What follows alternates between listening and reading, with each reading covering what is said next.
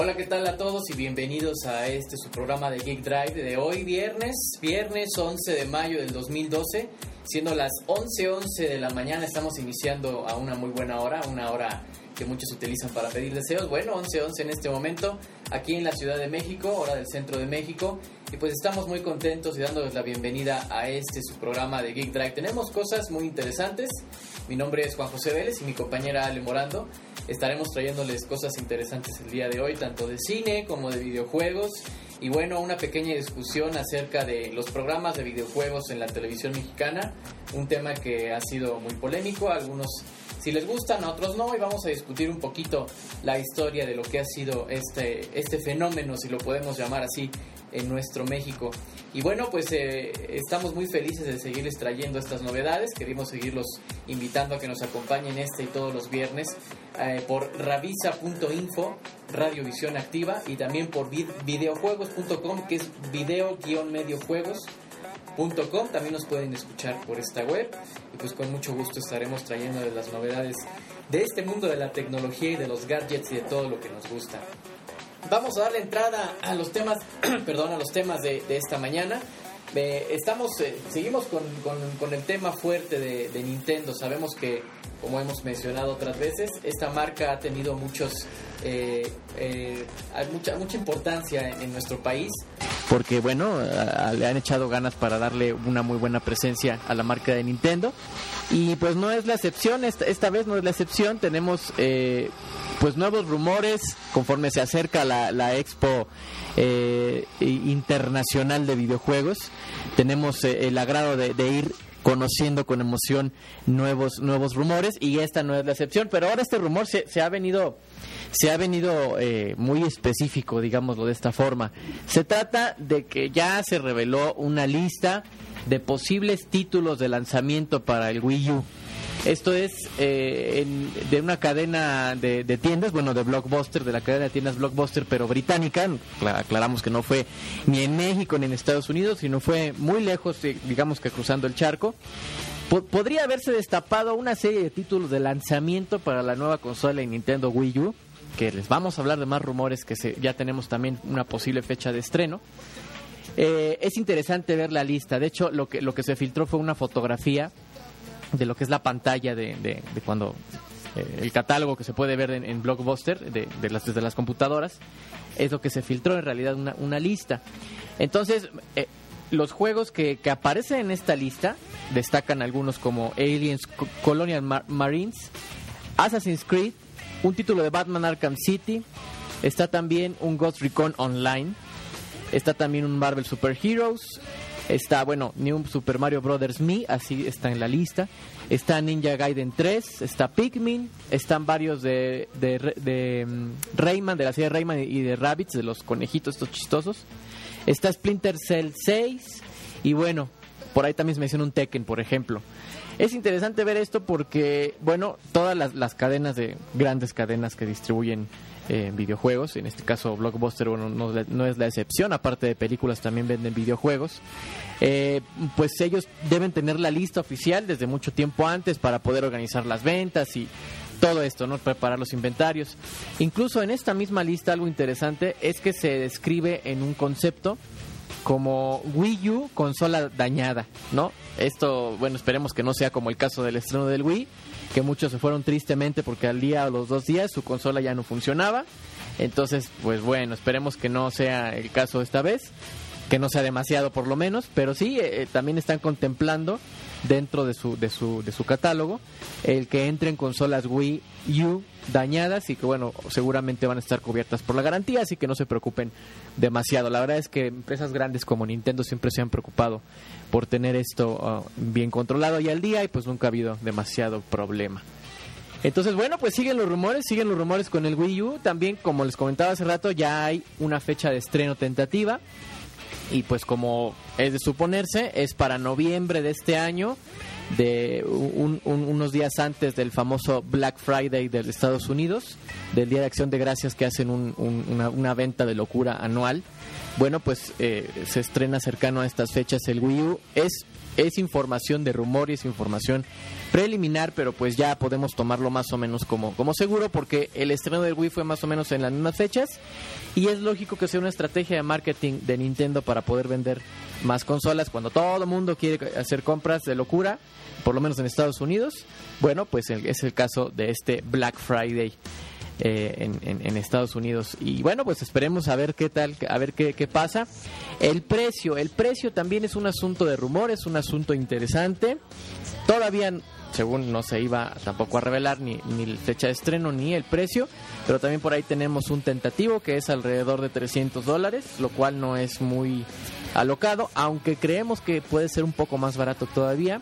Recuerden que esta información se toma como rumor podemos eh, eh, considerar que se puede tomar todavía un poco eh, más bajo, considerando que Nintendo ya ha aprendido con el Nintendo 3DS a que no debe subir demasiado el precio.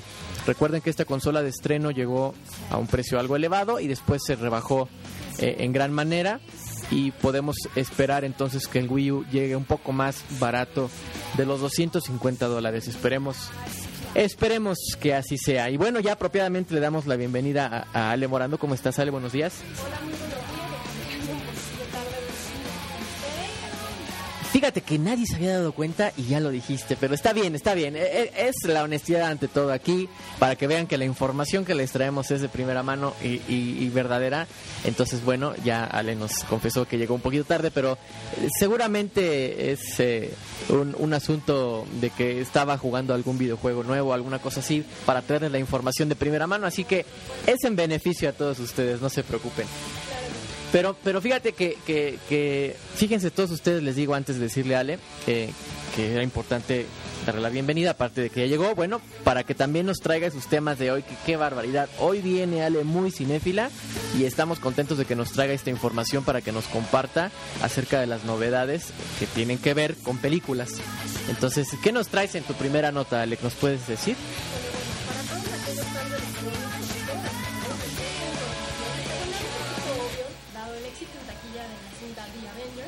Así es. Disney declaró que va a ser una secuela, que próximamente ya se, ya se encuentra trabajando en ella. Y esta secuela de The Avengers va a ser estrenada para 2013. Ok. Y pues ahorita están trabajando no solo en esta secuela de Avengers, sino también en las secuelas de, las, de los personajes por separado. Iron Man 3, Thor 2, Capitán América 2. okay, okay. Según la información que dio el presidente de Disney, en una declaración es que van a sacar The Avengers 2 después de estas cintas de Iron Man 3, Capitán América 2 y Thor 2. Pero de que ya están trabajando en el guion, chicos, ya lo están haciendo. Oh, está perfecto. Yo creo que, bueno, era, era lógico ya que le fue muy bien. Le ha estado yendo muy bien todavía en taquilla a, a Avengers. Y bueno, también a los personajes por separado. Estábamos esperando una secuela, bueno, de los que no han tenido. Y de Iron Man, por supuesto, que le fue súper bien. Y de hecho, es el personaje favorito de los Avengers. Y entonces, qué bueno que esté esto, esté esto en, en, puertas. Por lo que entiendo, entonces también surgió a partir de, una filtración de información, de un rumor, ¿verdad? Así es. Bueno, no es tanto rumor, sino que el presidente de Disney, el CEO, estaba dando unas declaraciones sobre los números de Avengers que la verdad, o sea, si se ponen a checar taquilla, en Estados Unidos estrenó el fin de semana anterior y ya lleva recaudados nada más en Estados Unidos. Chéquense nada más, como 200 millones de dólares. Ah, bueno, no, pues suficiente. en Estados Unidos. Y a nivel internacional ya lleva recaudados más de 700 millones de dólares. Entonces 700 millones de que dólares. es un hitazo, de hecho, por ahí están circulando en internet, sobre todo en redes sociales, pues ya saben, los clásicos memes o imágenes sí, en las que pueden observar a los Avengers reunidos señalándose la pantalla y diciendo, tu turno, Batman. Ah, claro, bueno, es que es que la, la, la, rivalidad ahí es con, con el lado opuesto de Marvel, que es DC, bueno, pues viene Batman, ¿verdad? Viene ¿Cuándo, ¿cuándo viene Batman? Está todavía... Dark Knight Rises está programada para estrenarse en el mes de julio. Ah, pues ya casi. Por ahí, sí, ahí les traigo otra filtracióncita que no tiene tanto que ver con Avengers, ¿verdad? Pero ya que estamos hablando de Batman. Muy bien. Al parecer en Estados Unidos, y ojalá lo hagan también aquí en México, va a iniciar un tour con el Tumblr, el famoso nuevo Batimóvil, y van a estar circulando diferentes ciudades como parte de la promoción y campaña viral de la cinta. Entonces, pues los que tengan la fortuna de estar en Estados Unidos por las fechas entre el mes de mayo y el mes de julio, que es el estreno, podrán este, de repente encontrarse en la calle con el Tumblr y pues les van a entregar probablemente algún flyer, como se hizo la campaña pasada. que Ok. Las personas les entregaban un periódico de Ciudad Gótica, en el cual venían pues noticias, eh, venía la campaña de Harvey Dent, y pues en este caso podemos ver algo un poco más elaborado con Bane y los demás personajes. Está perfecto, ¿eh? qué bueno, qué bueno que están, están metiendo esto, ya estén metiéndole más fuerza. Desgraciadamente creo que, que DC, bueno, en sí, digamos, todo, todo el universo eh, eh, de, de superhéroes, competencia de Marvel, han desaprovechado un poquito eh, la ventaja que ellos empezaron a tomar desde que empezaron a juntar a todos para Avengers. Lo, lo más eh, lógico hubiera sido que tuvieran una, una oportunidad con la Liga de la Justicia y ver juntos a Batman, Superman, Mujer Maravilla, ¿no? Y estaría muy bueno, pero desgraciadamente creo que eso no va a ser posible. Es que Por lo menos no por ahora. derechos, por ejemplo, con las diferentes distribuidoras. Y, por ejemplo, Qué mal, qué los mal. derechos de Batman y Green Lantern. Eh, Superman creo que la tiene otra compañía. Están divididos. No, no, no, no. Y es un poquito más relajo. En el caso de Marvel no, pero porque ya los derechos pertenecen a Disney. Claro. Entonces forman parte ya de esa compañía y los derechos de distribución los tiene los tiene Paramount, entonces no Ok. hay problema. Ok, ok. Bueno, pues entonces esperemos a ver qué pasa. Por lo, por lo pronto, pues ya tenemos aquí la, la, la novedad. Por quienes no lo sabían, pues ya está Avengers 2 a la, a la puerta, digamos. La producción debe, debe empezar de inmediato, pues también no hay que olvidar que al estar juntos todos los, los actores superhéroes, pues bueno, entre, entre más rápido se haga mejor, porque de repente se llenan de compromisos y lo que sea, entonces es mejor tenerlo todo, todo listo para, para que esté la película estrenadísima y pues ahí estaremos también el día del estreno como estuvimos en la primera. ¿Qué otra noticia nos traes Ale, eh, en, en, en relación a- al cine? Super, super geek y no nada más es en relación al cine, sino una saga de libros que yo creo que la mayoría de nuestros radioescuchos la han escuchado por lo menos, a oír hablar de ella o Ok. tal vez también la han pues la han tomado en cuenta, es Harry Potter. Ajá. Y sobre Harry Potter, pues les traigo una noticia que está también ligada al mundo de la ciencia.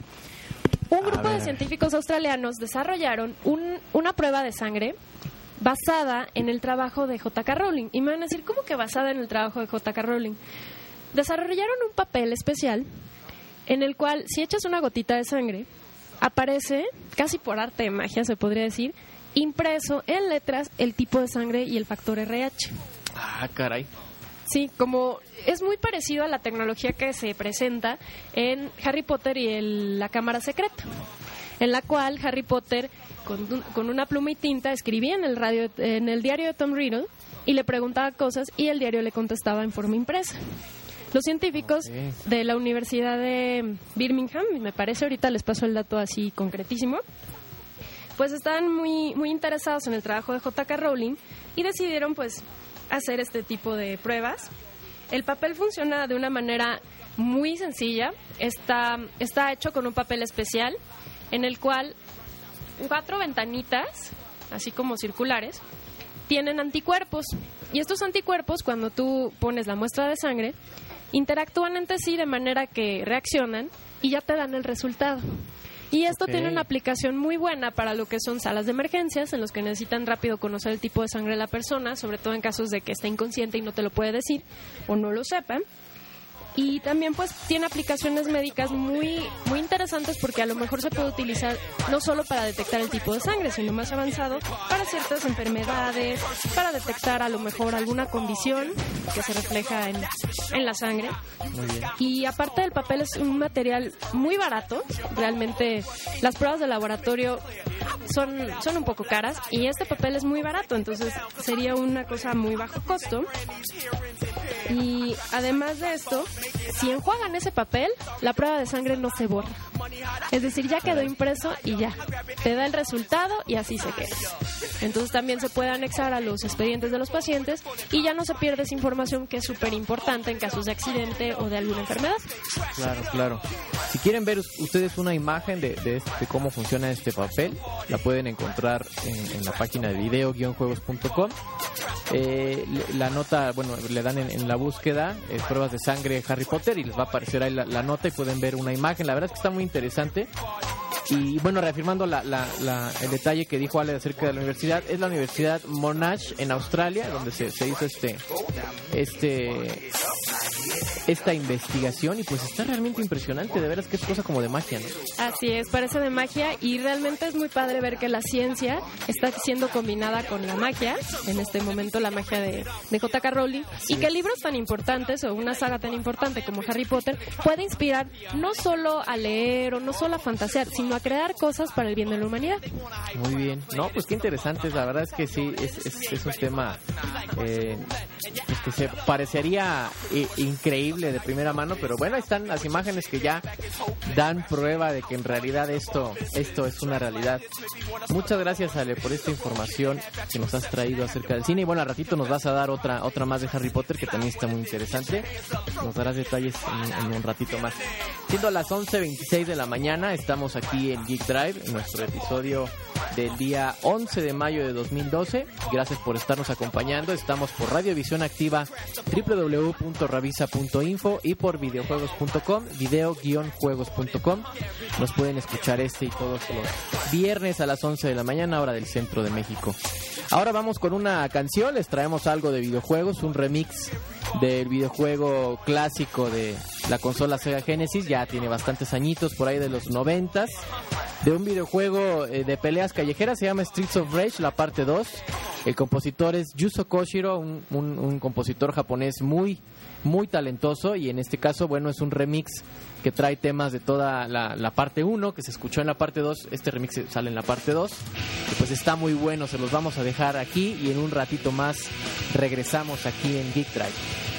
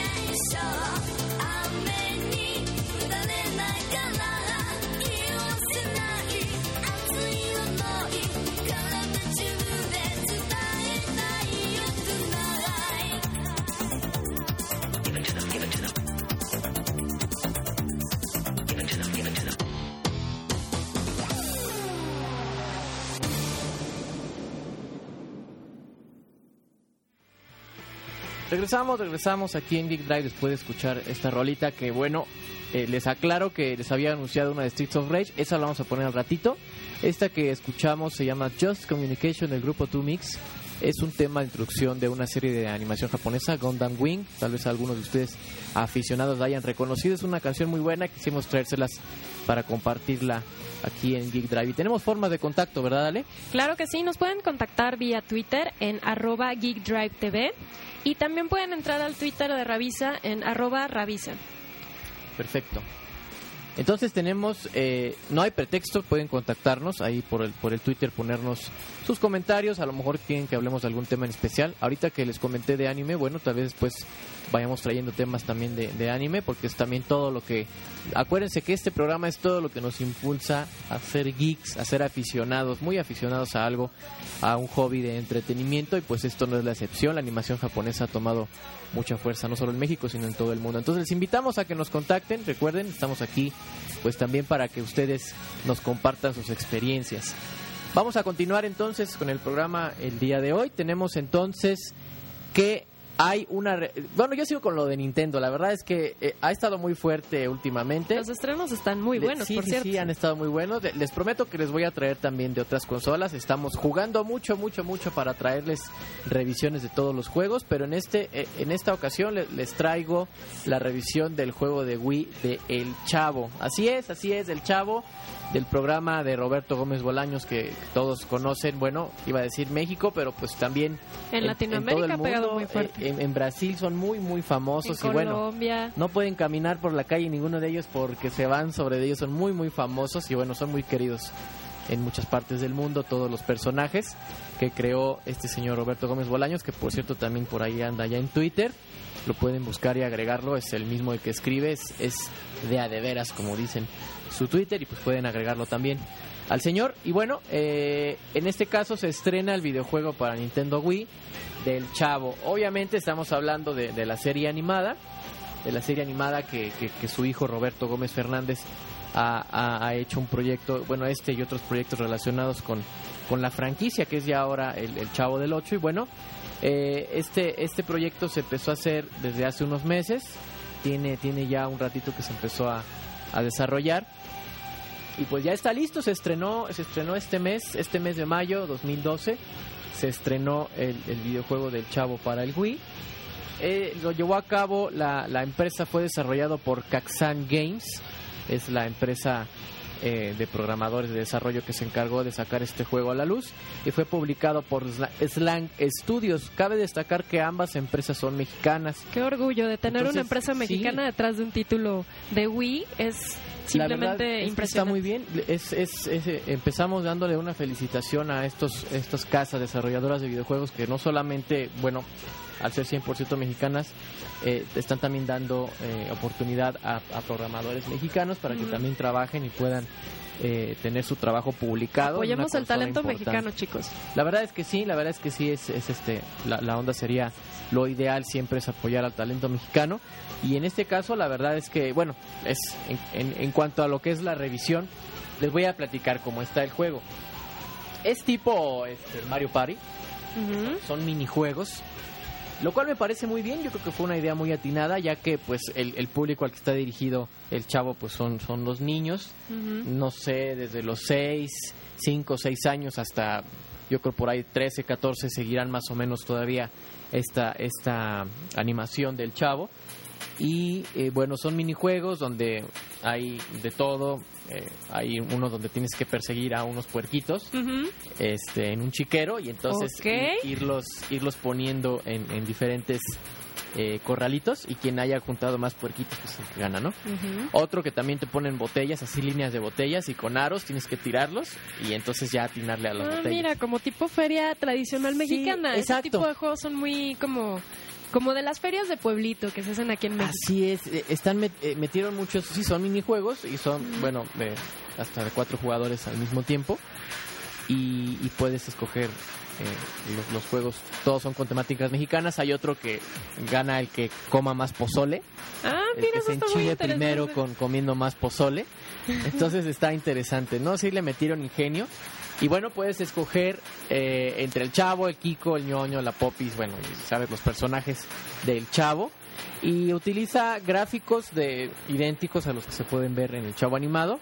Y las voces, bueno, pues también las que se usan de- de- de- del talento mexicano, Ah, las perfecto. originales de la serie. En total son 32 minijuegos con los que puedes con los que puedes jugar. Eh, al principio están eh, los juegos blo- bloqueados, o sea, solo hay algunos desbloqueados, entonces tienes que ir jugando para poder desbloquear todos los minijuegos. Ah, O sea, conforme también vas avanzando los va dando en, los juegos vas poniendo... Eso está bien, ¿sabes? Sí. Para dosificar un poquito el juego y...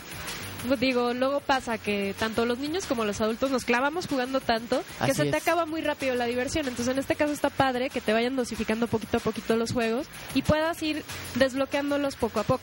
Sí, sí, la verdad es que está, está bueno para, para los chavitos que tengan ahí el, el reto de seguir eh, eh, regresando al juego, ¿no? Y poderlo, poderlo utilizar. El precio sugerido, el precio más o menos promedio que tiene este juego, bueno, en México, en pesos mexicanos, es de 599 pesos. Lo pueden encontrar, bueno, en casi cualquier tienda que venda videojuegos. Está Eh, bastante accesible, está- por cierto, el precio. Sí, sí, sí, está bien el precio, eh, tomando en cuenta que, por ejemplo, juegos de, de, de otras consolas están alrededor de los 900 pesos.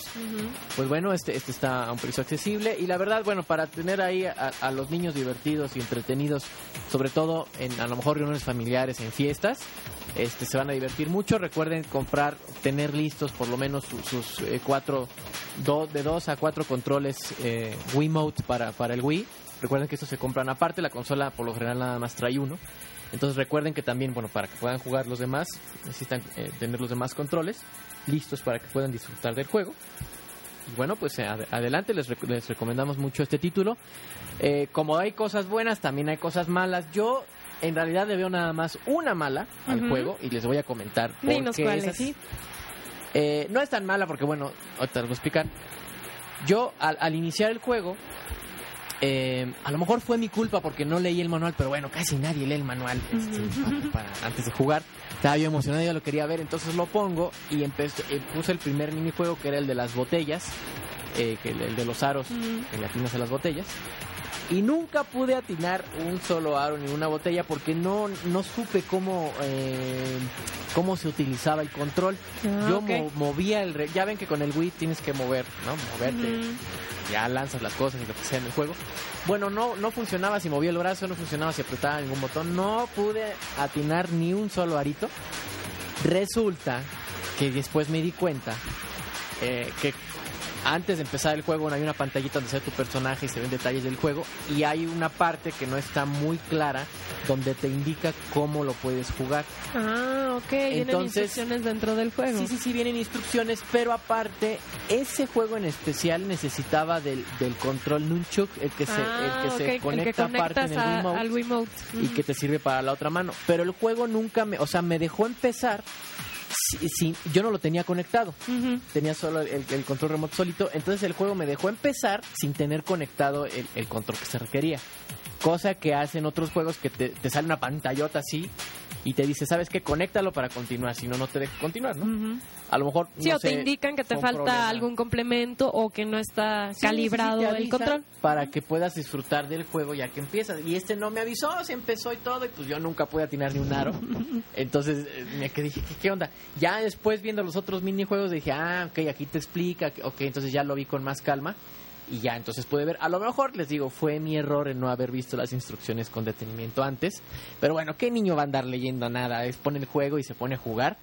Pero sí creo que fue es un pequeño error el asunto de que no te...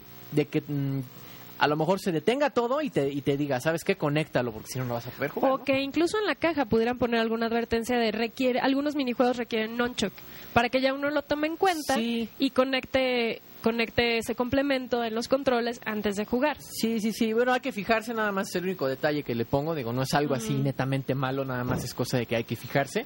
Porque sí puede ser un poco frustrante que estás tú juegue y juegue y, el juego piensas que no te responde, ¿no? Pero bueno, es un detalle nada más. En cuanto a todo lo demás, creo que está muy bien. Está muy bien dirigido para los chavitos. Y se los recomendamos mucho, mucho el juego del chavo para el Nintendo Wii. ¿Cómo ves, Ale? Está bueno. ¿no? Híjole, yo lo veo bastante interesante y no solo un juego para chavitos, sino también como para integrar a la familia, porque pues muchas veces con las consolas pasa pasa que nada más uno o dos juegan y los demás como que se sienten aislados y dicen, "Ay, no, no, estos dos están jugando, ya sea el papá y el hijo o el papá y la hija en el caso de que la hija sea gamer." Y aquí se puede integrar a toda la familia y que todos participen. Entonces me parece algo muy interesante y cosa que ha faltado un poquito en las familias mexicanas y que siempre los ha caracterizado, que es la integración y la unión. Exactamente, yo creo que sí es muy atinado lo que dices porque son juegos que se toman, se pueden tomar rápido, no requiere de mucha ciencia para divertirse y saberlos usar, entonces es una buena oportunidad para que los que no han jugado pues puedan tomar el control y echarse un jueguito con, con los demás que le entren a, a estos minijuegos. Además de que es un juego mexicano, hecho por mexicanos. hay que seguir apoyando. y hay que apoyar a, este pues el talento de nuestro país y sobre todo también que es parte de, de una franquicia tan querida en nuestro país como es el Chavo del Ocho. Sí, ya tantos años, de veras, que, que es... Todos, todos prácticamente lo hemos visto en la televisión y nos hemos reído por lo menos alguna vez con los chistes de la serie. Sea, sea la clásica, ahora sí que la live action con, con personajes eh, humanos o, ahora pues la animada, ¿verdad?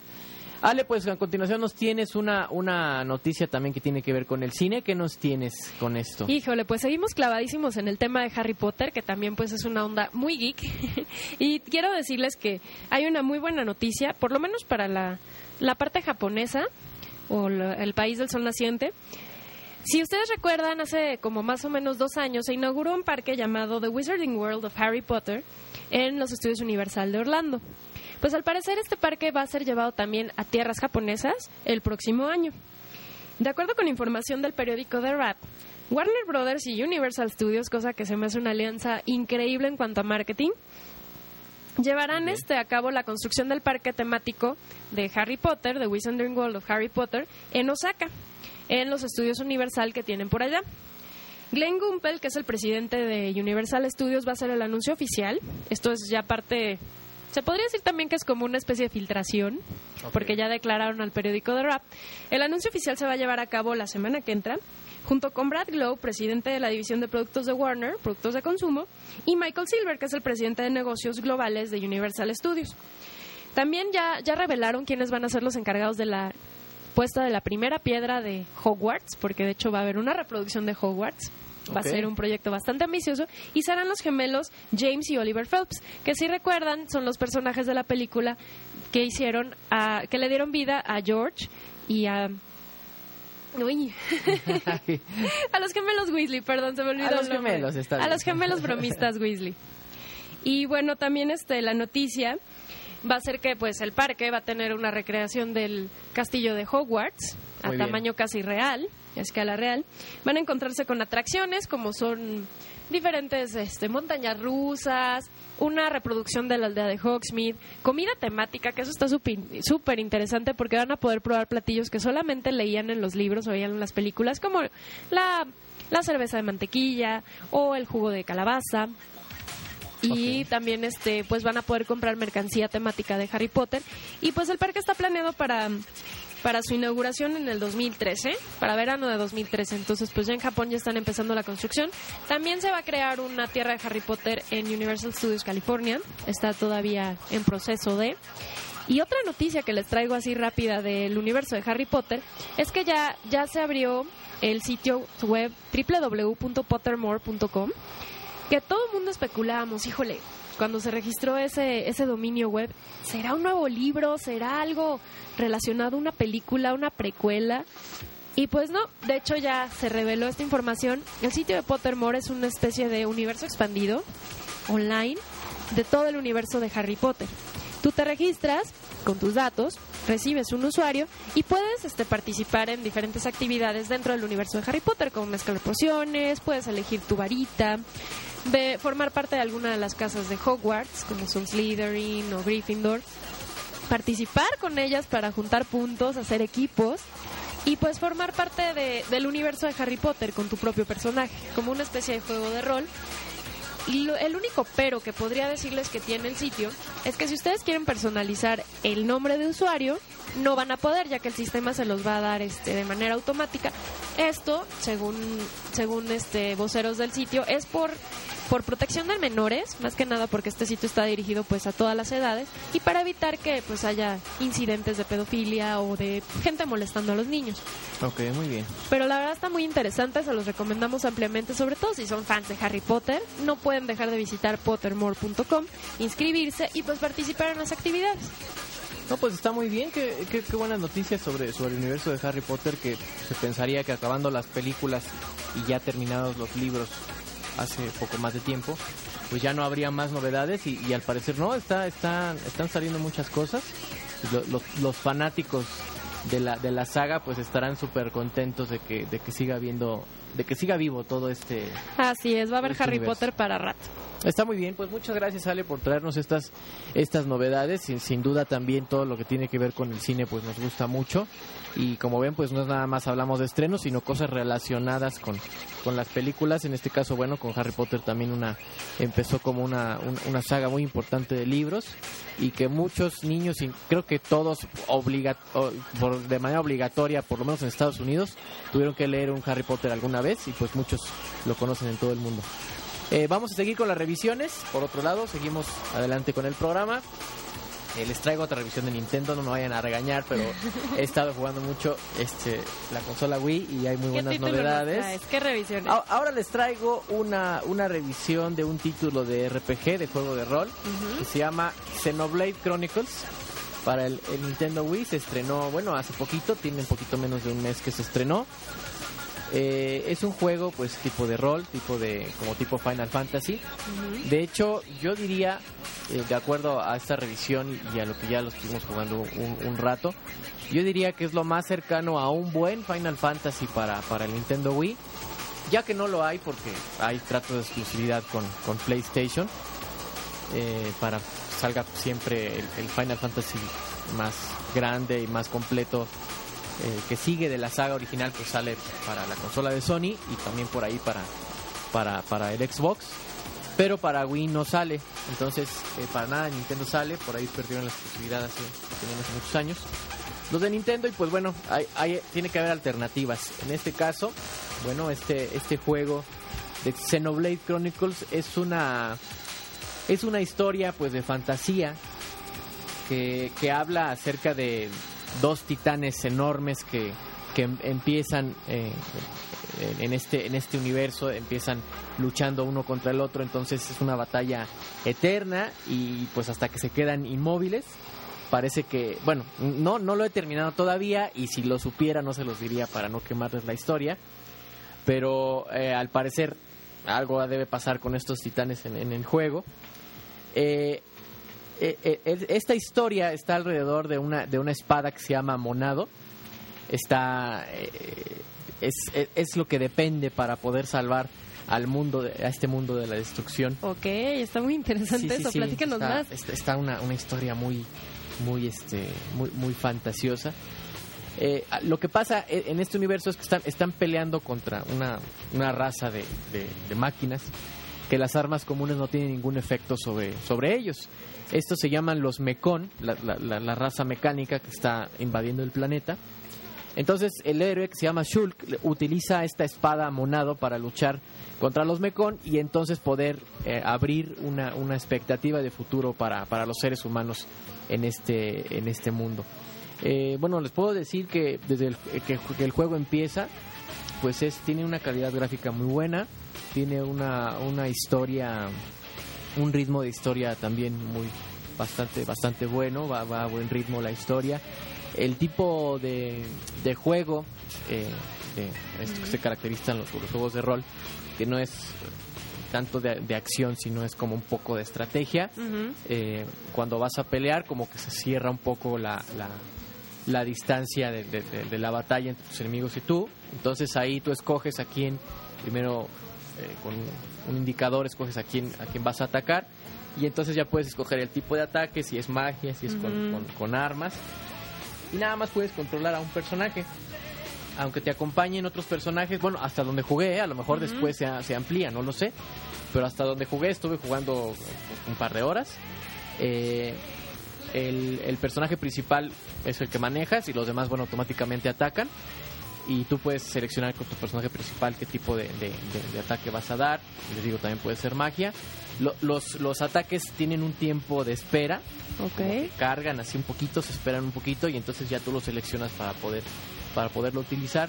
Esto se usa muy comúnmente en los juegos de, de rol de este tipo para poder equilibrar un poco las fuerzas, no sea tan fácil ni tampoco tan difícil poderles ganar a los enemigos y pues yo lo yo lo veo muy bien. Creo que eh, pues tiene de todo, tiene de todo el juego. Una cosa que me gustó mucho es que puedes conectar el control, el Classic Controller Pro que es de Nintendo Wii Ujú. que conectas al Wiimote por la parte de abajo, así como el Nunchuk, bueno, conectas el otro accesorio que es el control clásico y con este puedes controlar el juego. Esto esto le da cierta comodidad porque está uno acostumbrado a, a los juegos de RPG utilizarlo de esta manera y creo que fue muy atinado por parte de, de Nintendo el, el poder proporcionar esta esta ventaja de poder utilizar. Oye, y en cuanto a Este- armas y eso, ¿qué, qué este es lo que control. podemos esperar con Xenoblade Chronicles? Fíjate que ti- tiene, tiene un- una, una gran variedad de, armas.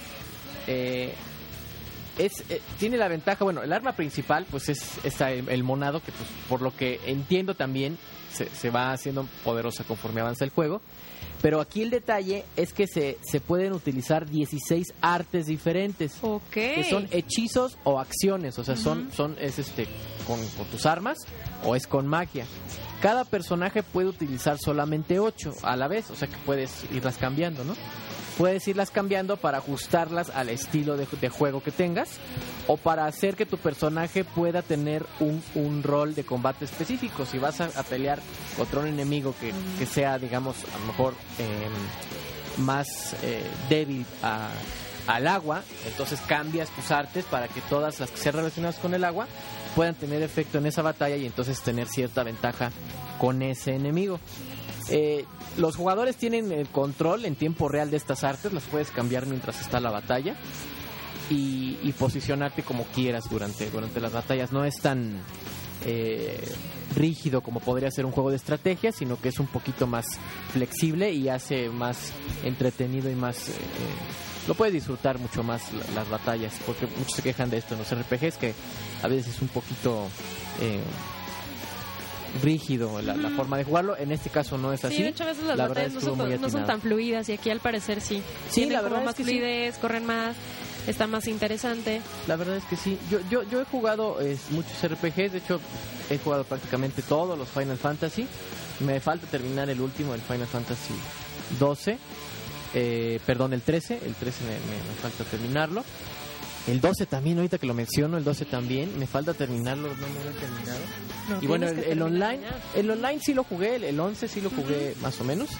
Este, pero es un mundo que te absorbe demasiado como el World of Warcraft. Claro. Entonces la sí, verdad ahí sí necesitas como que bastante tiempo para poder Sí. evolucionar a tu personaje. Sí, la verdad sí. e ir creando nuevas armas, ir aprendiendo nuevos hechizos, nuevas técnicas, entonces es como toma más tiempo. Se le dedica más tiempo, entonces ahí sí, ese sí se los debo porque no, no, no, no, no lo he dedicado demasiado. Sé que hay expansiones, sé que hay, voy, voy a investigarlo con detalle y se los traeré después en otra revisión.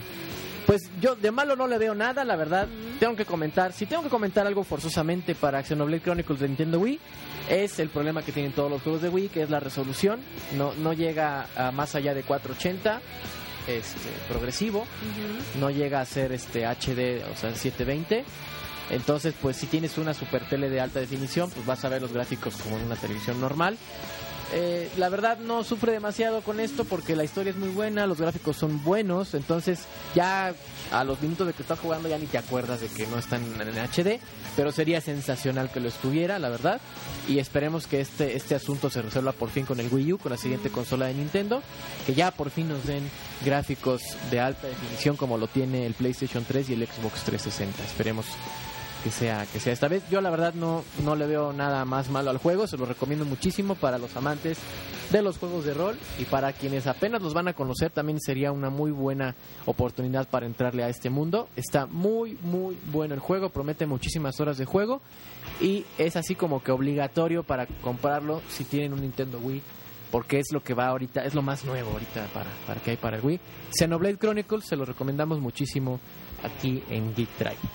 Vamos a continuar, ahora vamos a dejarles con otra otra rolita, una canción Eh, como les comentaba hace rato, eh, este, esa era un, un, cambio en lo que fue la canción que les íbamos a poner.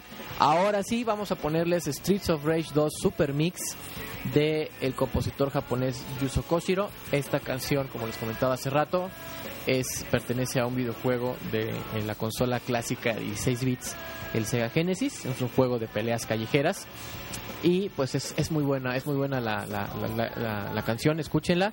Eh, cabe destacar que es una canción que corre, que se ejecuta, digamos, los tonos musicales directamente desde el chip de la consola de 16 bits y se oye bastante bien, ustedes la van a escuchar.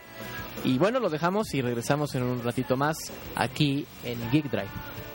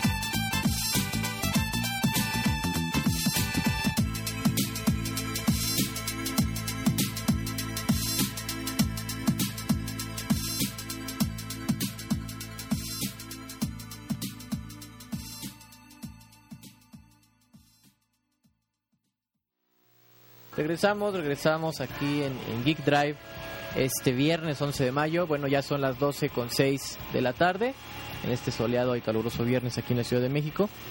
Y bueno, escuchamos ahorita esta canción de Streets of Rage 2 Super Mix de Yuzo Koshiro, directo de la consola 16 bits Sega Genesis. Un grande recuerdo de los 90 por ahí. Fueron muy famosos esta saga de juegos y bueno, este este este remix que salió en la parte 2 del juego pues fue muy aclamado por todos los aficionados de la música basada en chips. Muy Una onda muy retro que les traemos el día de hoy. Así es, así es, es una onda retro para que también quisimos compartir con ustedes.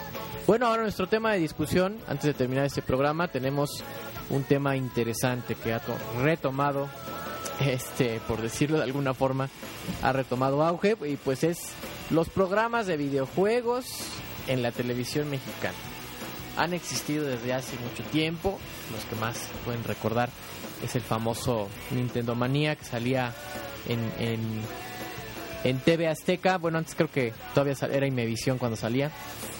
Este, el programa de Nintendo Manía, pues solamente hablaba de Nintendo. Pero mucha gente eh, conoció este programa y se hizo aficionado a la consola gracias a ello. Y lo recuerda con mucho cariño por sus conductores, con es, Rodríguez y exacto. con Maggie Heggie, que fue donde inició su carrera como conductora en TV Azteca. Exactamente, eh, ahí eh, pues Gus se hizo muy muy famoso. Cabe destacar que, que, que Gus Rodríguez eh, no, no era un experto en videojuegos cuando empezó, ni, ni mucho menos, sino que pues eh, el proyecto surgió y entonces él, él, él- quedó para conducir el programa. Sin embargo, pues por, por su forma de decir las cosas, por, por eh, la, la fama que tomó el programa, pues se hizo muy conocido y muy querido por muchos jugadores.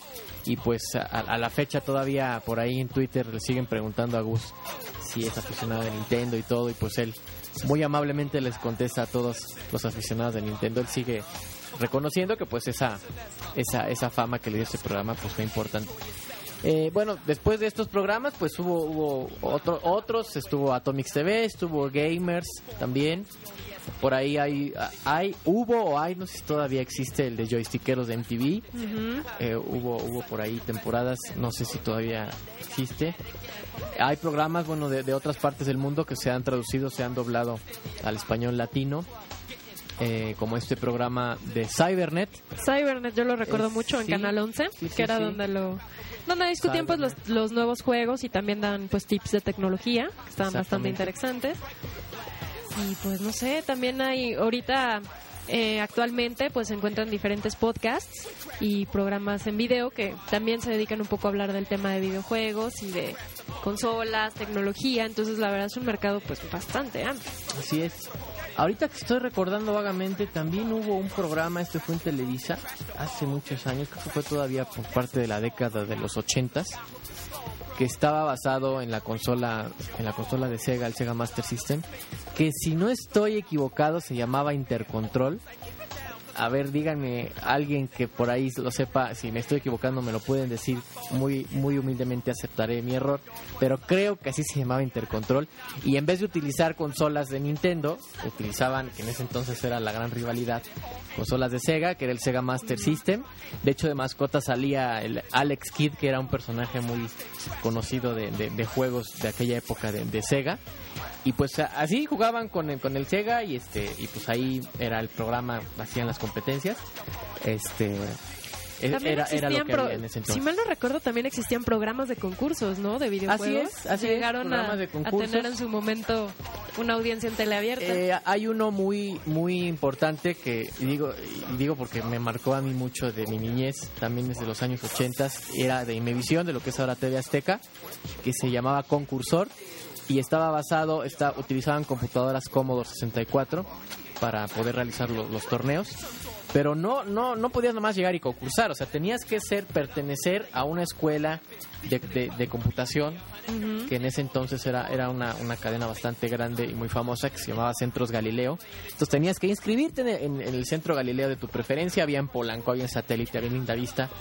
Te inscribías y entonces ahí te enseñaban a usar la computadora, te daban los cursos y todo, y te entrenaban en los juegos que utilizaban en el programa de televisión.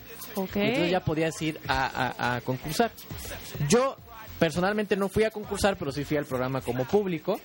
El que fue a concursar, de hecho, fue mi hermano, fue el que fue a concursar. Por cierto, perdió gravemente. Era un juego, me acuerdo de básquetbol, el one on one para el Commodore 64.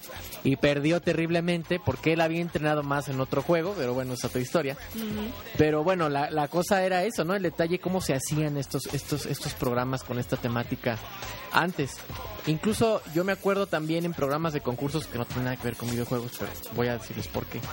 El programa este también de Corre GC Corre que pasaba en Ah, Canal por 5. supuesto, ¿cómo no recordarlo? Corre que Sí, se sí, corre. sí. Ellos regalaban, este, en, en los regalos que daban, regalaban computadoras y regalaban, este, como 64, regalaban, creo que también llegaron a regalar Atari XC Sí. entre los regalos que daban para los chavitos, ¿no? Era, era bastante, bastante emocionante. Para mí, eh, yo, gran aficionado de las computadoras Commodore, y que empecé a programar, bueno, en realidad es que empecé a programar en un Atari, pero ya en casa, la que compró mi papá y que ese día fui muy feliz, fue una Commodore 16 y entonces eh, para mí era muy, me causaba mucha felicidad ver a mis computadoras favoritas en televisión, ¿no? Era, era, era muy emocionante.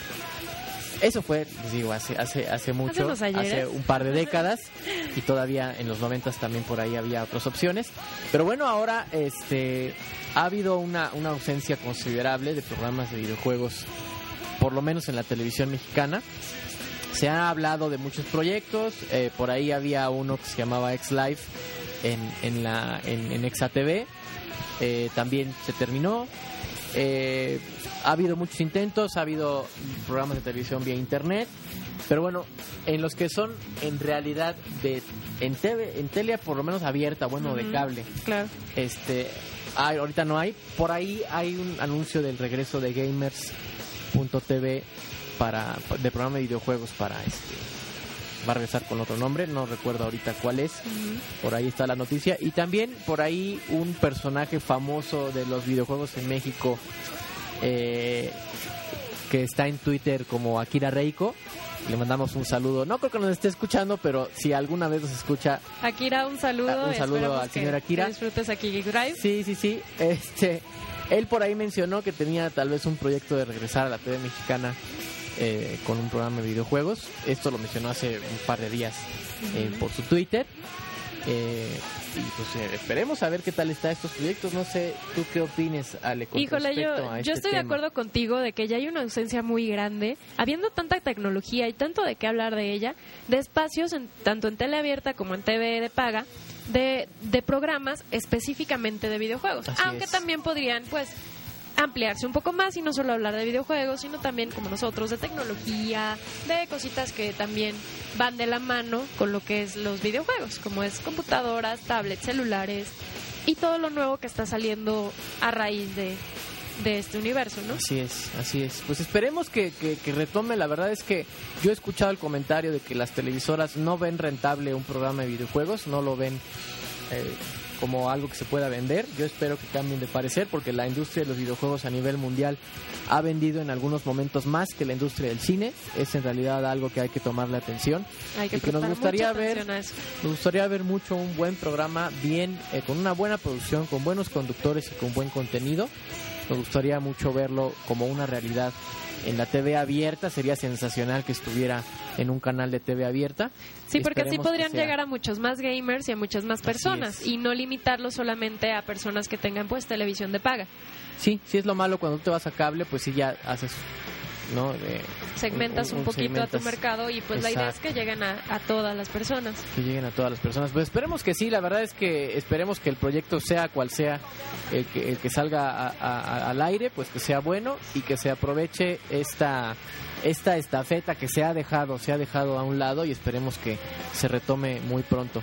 Pues agradecemos, eh, es hora de terminar este programa de Geek Drive por el día de hoy, eh, de este 11 de mayo de 2012, siendo las 12.15 de la tarde en este viernes aquí en la Ciudad de México. Agradecemos mucho a Radio Visión Activa en las instalaciones aquí en la Ciudad de México. Estamos eh, muy felices de venir todo este y todos los viernes a traer las novedades del mundo del beat, todo relacionado con la tecnología, los videojuegos, los gadgets, todo, Cómics, todo cine, con, con todo, el cine, todo aquello que nos vuelve geeks y que nos hace pues tener más ganas de conocer esta información. Exacto, exacto. Todo lo que te, te da, dicen, ay, este está traumado con eso y es un nerd. Y bueno, a lo mejor no es eso 100% a veces, sino que nos gusta mucho algo y andamos hablando siempre de ello y, y- e investigando todo al respecto. Bueno, este espacio es para todos nosotros, todos ustedes que disfrutan de, de- de estos hobbies de, relacionados con el entretenimiento digital.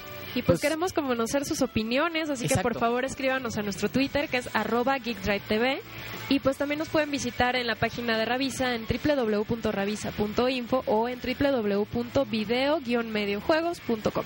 Así es, estamos allá al pendiente de sus comentarios y por lo pronto, bueno, nos vemos el próximo viernes. Yo soy Juan José Vélez y mi compañera. Yo soy Ale Morando y los vemos el próximo viernes en Geek Drive. Hasta luego.